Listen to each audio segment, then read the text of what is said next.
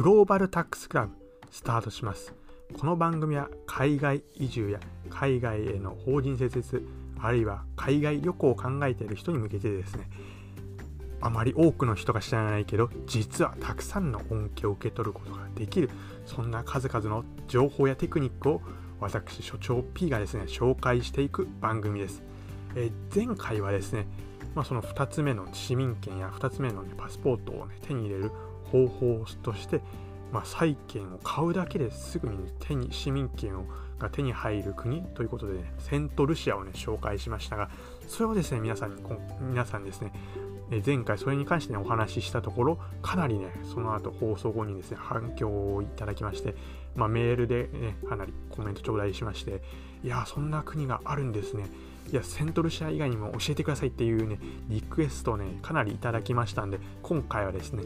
またですねその富裕層だけが知っている、ね、2つ目の市民権を手に入れることができるそんな国をですね紹介していきたいと思います。で今回紹介する国はですねまあ、世界でも、まあ、かなりの、ね、有数な有数の国で、まあ、人気のある国で、まあ、皆さんもですねこの国に移住してみたいって方ねすごい多いんじゃないかなと思うんですけど、まあ、そんな国のですね永住権市民権の取り方に関してねお話ししていきたいと思います。で今回紹介する方法はですね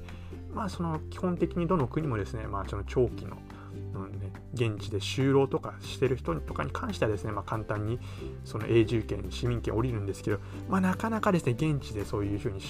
働いていなかったり、その事業を起こしてないしないとですね、まあ、なかなかビザって降りないんですけど、まあ、実はですね、今回の方法はですね、国債に、現地の国債に投資するして、現地に滞在するだけでですね、永住権を取得できてしまうっていうね、そんな驚きのね、方法をね、皆さんにシェアしていきたいと思います。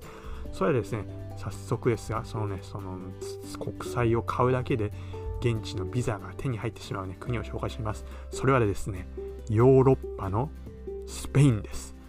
というわけですね、実はこのヨーロッパの、えー、スペインなんですけど、まあ、皆様もご存知の通り、そのサクラダ・ファミリアですね、いまだにその永遠に、ね、建設が終わらないと言われてるサクラダ・ファミリアでご存でおなじみの、ね、スペインですが、まあ、実はですね、こちらのスペインにスペインの国債ですね、スペインの国債に200万ユーロ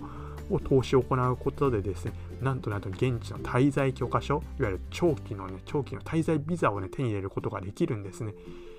まあ、今までもですね、その国債に投資するとかですね、まあ、現地に投資することでですね、ビザとか永住権手に入る、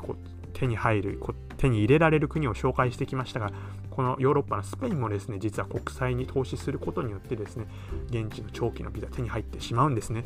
まあ、そのいわゆるその価格ではその200万ユーロ、いわゆるその2.6億円、2600億円ね、あ、違う、2600億円じゃやばい、2億6000万ですね、失礼しました。2億6000万円のですね、スペイン、スペイン国債にですね、投資するとですね、まあ、現地の滞在許可書、長期ビザを手に入れることができまして、まあ、その後ですね、まあ、何回か更新を得て、まあ、合計で5年目にですね、その次のその5年分のね、長期滞在のビザがおりまして、それでまた5年を終えますとですね、今度は永住権取得できるんですね。まあ、つまりですね、10年間、200万ユーロですね、スペイン国債に搭載して、とあ搭載や投資して、合計で10年間経ちますと、永住権取得、あるいは市民権取得のね、チャンスを得られるんですね。まあちょっとですね、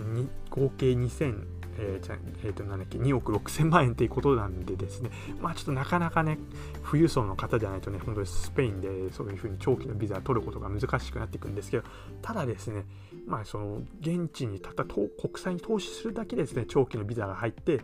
現地にそのまま長期間滞在すると永住権、市民権が手に入るってことなんで、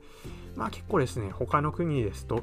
その現地に事業を起こしたり、あるいは現地で就労してないとそういうねビザや永住権降りないっていうところが多いので、まあ、そんな中ね投資投資して現地に住むだけでですね永住権や、ね、市民権取得するチャンスが得られるっていうことなんでね、まあ、非常にですね、まあ、容易にですね、まあ、そういう長期長期的に住む権利が得られやすい国ではないかなと思います。まあ、ただですね、まあ、いくつか注意点ももちろんある、もちろんですね、そのスペインにその200万ユーロ2億6000万に投資しないとね、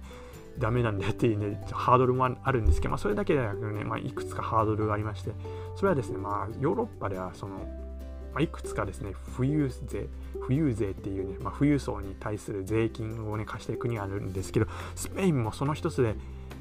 なので、ちょっとね、富裕層の方でですね、スペインに移住する、まあ、今回のその国債に投資して、ね、長期的なビザを得ようと、ね、考えてる方にですね、ちょっとね、そういうハードルがあるんだよっていうことをですね、頭に入れていただけたらいいかなと思います。ただですね、まあ、スペインが好きな方、うん、サクラダ・ファミリアの、ね、完成を間近で見たいんですとかね、もうスペインがスペインが好きで、好きで移住したいんですって方はですね、まあ、こういうふうな、ね、制度を利用して移住してみるの見るとですね、まあ、長期的なに移住することができますのでね、まあ、今回のこの制度を利用してみてもですね、いいんじゃないかなと思います。まあ、今回紹介したのはスペインですが、まあ、これ以外にもですね、世界にはたくさんですね、まあ、国債に国債を投資したり、あるいは現地で事業を行ったり、まあ、そういう人に対してですね、永住権や現地の長期滞在の、ね、ビザとか降りていきますので、まあ、もしですね、こういう情報もっと知りたいですっていうね、リクエストがありましたら、また番組の方のコメント欄か、あるいはその私の方まで、所長 P までメールでリクエストいただけたらですね、また今回のようにね、皆さんにね、皆さんのリクエストに、ね、答えていけたらなと思いますので、ね、どんどんね、ね、リクエストいただけたらいいかなと思います。というわけでですね、今回の放送はいかがでしたでしょうか？最後までお聴きくださいましてありがとうございました。それではまた次回お会いしましょう。さようなら。